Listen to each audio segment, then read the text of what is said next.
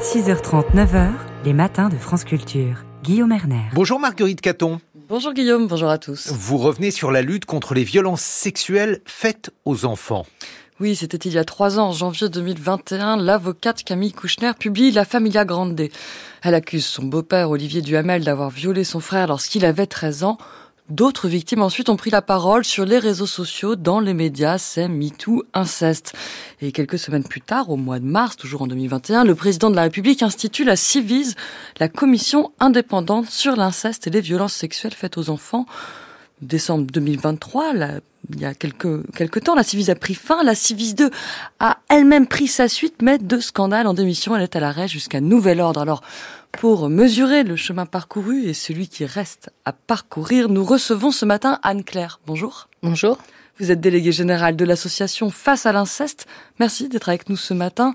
Il y a plusieurs bilans à faire, mais si on se place du point de vue des 5 400 000 victimes de pédocriminalité, quels sont les premiers fruits de la Civise L'écoute?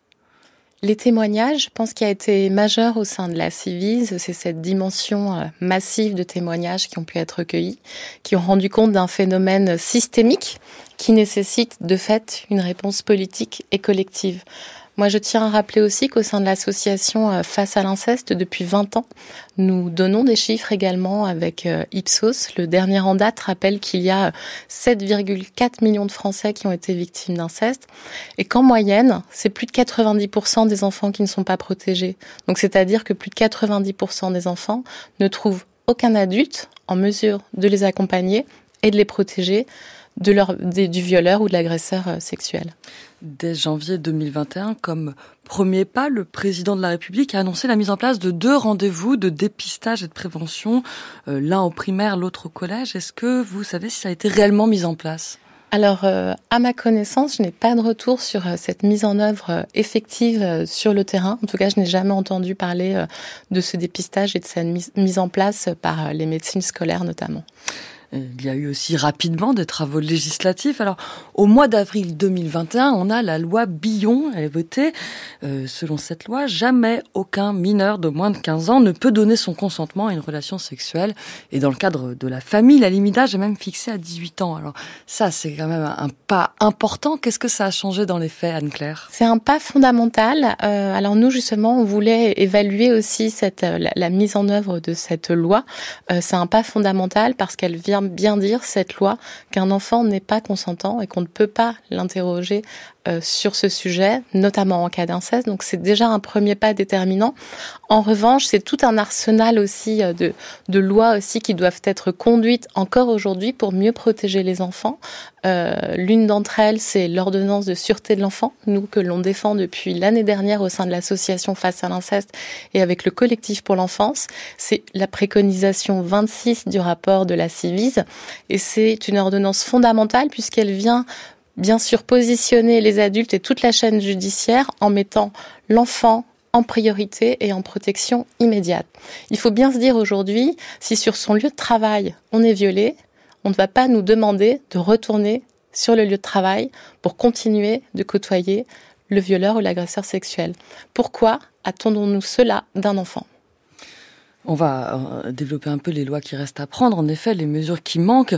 Mais ce dont on se rend compte, c'est qu'on a eu en fait un véritable élan politique et social au début en 2021 et qui s'est euh, essoufflé par la suite. Euh, en novembre 2023, il y a quelques mois, la Civis a rendu son rapport final, 82 recommandations, vous en avez cité une, et là, on n'a pas vu le moindre empressement euh, de la part des dirigeants à saisir de ces préconisations. Bien au contraire, on a changé les, dirigeants de la Civis, on a dilué la mission dans une nouvelle commission. Est-ce que, est-ce que vous comprenez ce changement de pied, Anne-Claire?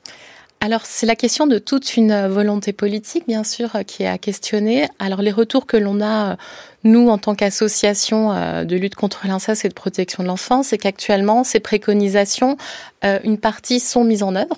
Donc euh, on attend aussi de savoir lesquels et de quelle façon et surtout avec quel budget, euh, quels moyens humains, ça c'est déterminant.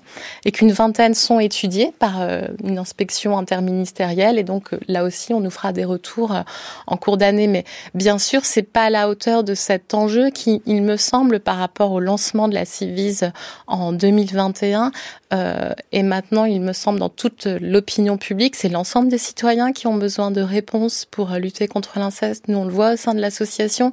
Euh, je suis sollicitée, mobilisée, mais quotidiennement par des personnes qui me disent mais moi concrètement je fais comment euh, dans mon métier? Je suis enseignant je fais comment euh, comment garantir à un enfant que je vais pouvoir le protéger? Et je crois qu'il y a une volonté politique et bien sûr au-delà du maintien de la civise des moyens de la formation euh, en direction des professionnels et puis des, outils adaptés des ressources de terrain pour mettre en œuvre ces préconisations. Ces préconisations elles feront sens avec une mise en œuvre effective sur le terrain de formation de moyens de budget alloués à la lutte contre l'inceste et les violences sexuelles.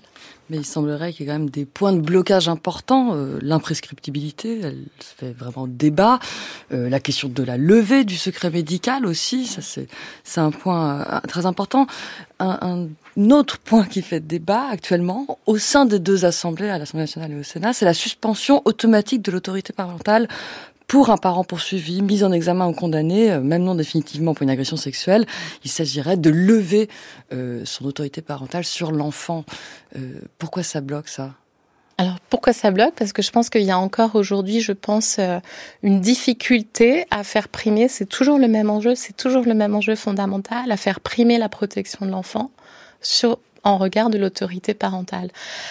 Alors nous, ça fait depuis plusieurs mois, là, depuis l'année dernière, euh, on mène une campagne, justement, euh, en regard d'une proposition de loi d'Isabelle Santiago, dont nous saluons bien sûr les avancées, puisqu'elle permettra, notamment au moment des poursuites pénales, de pouvoir mieux protéger l'enfant. Mais nous, quotidiennement, la réalité, la réalité de terrain, c'est qu'on est sollicité par des parents protecteurs qui nous disent que durant tout le temps de l'enquête, ils sont contraints de remettre l'enfant au présumé agresseur.